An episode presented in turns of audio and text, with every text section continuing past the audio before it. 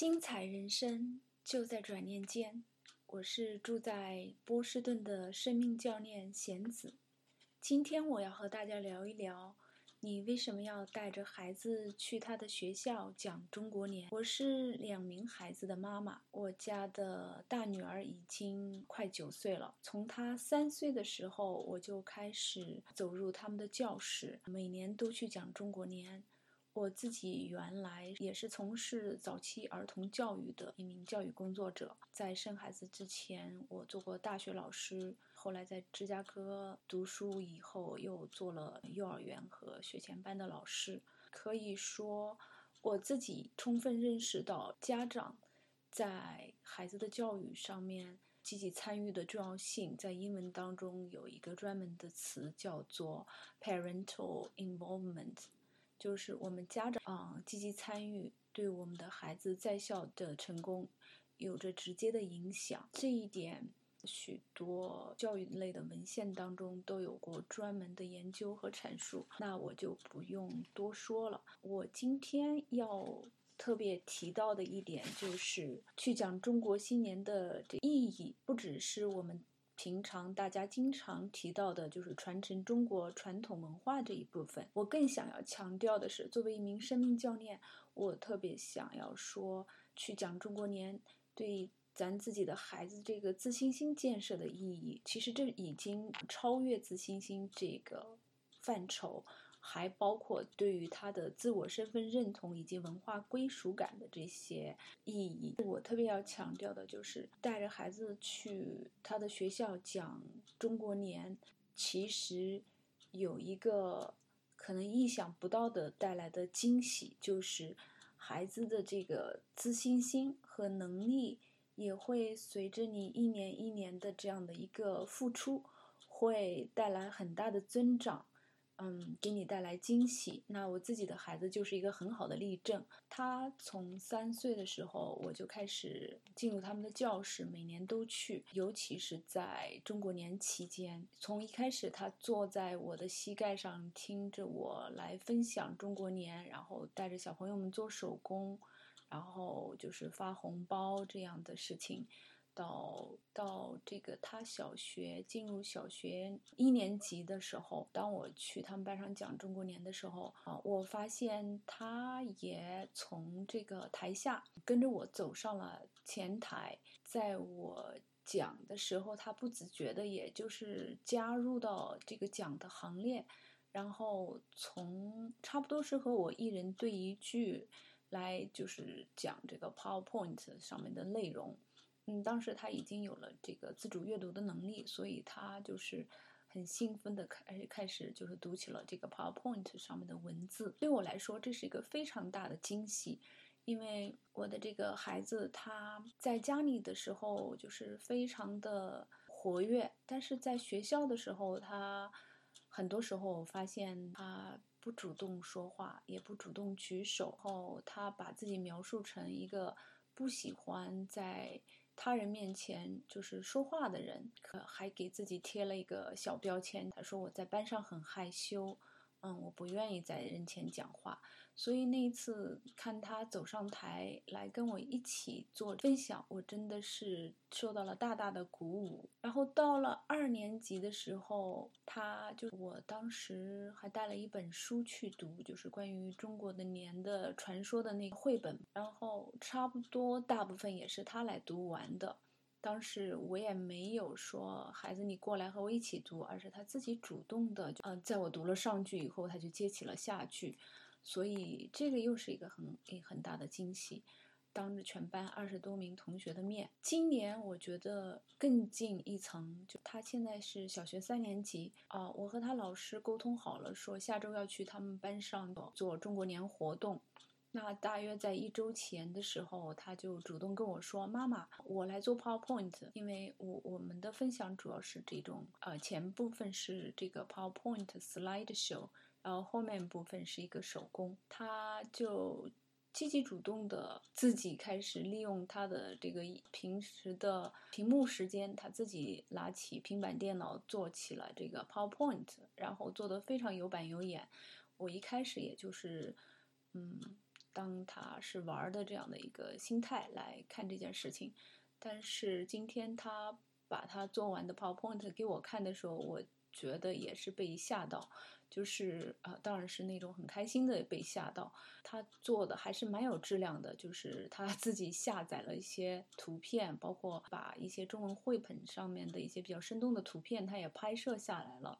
然后把从中国年的历史到我们中国人是怎么庆祝中国新年的一些内容，因为他已经听了将近六年在班上，然后更加不包括在自己家里面接触这一块的内容，所以他可以说很多东西都内化进去了，然后用他自己的语言和组织形式再把它体现出来，然后说起饺子是代表团圆。然后说起这个吃面条就是长寿啊，或者是虾是表示幸福啊、开心啊，就是我很开心看到他把这些片段都串联起来。我觉得稍微润色一下，我基本上可以直接用他的 PowerPoint 今年去讲中国年了。这个是给我一个超级大的惊喜。我在这里做这个分享，就是希望能够激励到你，意识到去孩子学校讲中国年这件事情，不只是对于传承中国文化有很毋庸置疑的这样的一个意义，同时在帮助自己的孩子培养自信心。嗯，以及锻炼他的动手能力都是一个非常好的机会。我自己前几年的时候还是有点担忧孩子的自信心这一块，但是我发现，嗯，今年吧，他给了我很多惊喜。然后尤尤其是说在中国年这一块，另外一个能够体现的就是我们讲中国年，虽说是说去班上讲个传统节日。但是对于孩子的意义不只是这些。你当你就是带着自己的孩子在人前出现，然后站在台上，无疑是给了一个孩子展现自我的机会，展示他自己的家庭以及他的文化的机会。我们知道，一个人之所以不自信，很多时候是有这一种深深的 "I'm not good enough" 或者 "I'm not important enough"，就是我不够好，我不我不够重要这样一些。自卑情节在里面，所以呢，就是导致我们在人前不自信。那如果有一个这么好的机会，让孩子那一天可以像一个小主人翁一样站在台前，跟大家分享他耳熟能详的文化传统的东西，是对孩子自信心建设的一个绝好的机会。然后我们也知道，如果等到我们的孩子进入前青春期以及青春期的时候，他们遇到的一个非常大的挑战就是这自我身份认同以及文化归属感这一块。那这这一块对于他们的啊价值观、人生观都是有特别大的这样的一个影响。说起归属感，就是说。尤其是我们华裔孩子在在海外，很多人到了青春期的时候，他们有那种就是 I don't belong here, I don't belong anywhere，我不属于这里，我不属于任何地方，或者是说我要把自己改得面目全非，然后要把头发染一下，呃，要要戴上蓝色的隐形眼镜，看起来眼睛像蓝蓝的那种，或者怎么样，才好像觉得自己。可以，嗯，属于这样的一个文化或集体。那读到这里的时候，一般读到这样的一些事，呃，事例的时候，我是蛮悲伤的。所以，我对于这个归属感这块也是特别的感兴趣。所以在我的工作当中，我也比较多的研究这一块。一个是自信心，一个另外就是海外出生的这个孩子他们的归属感，以及成年人的归属感。所以在我的研究当中，我发现归属感，真正的觉得自己属于一个地方，或者是说它是它是跟那种融入感是很不一样的感觉。具体来讲，英文当中就是归属，就是 I belong 和我可以融入 I can fit in，他们的一个很大的区别在于 fit in 呢是要把自己很多时候变成别人期望的样子，然后来。好被别人接受，而归属感，一个孩子或者一个成年人，他当他拥有真正的归属感，他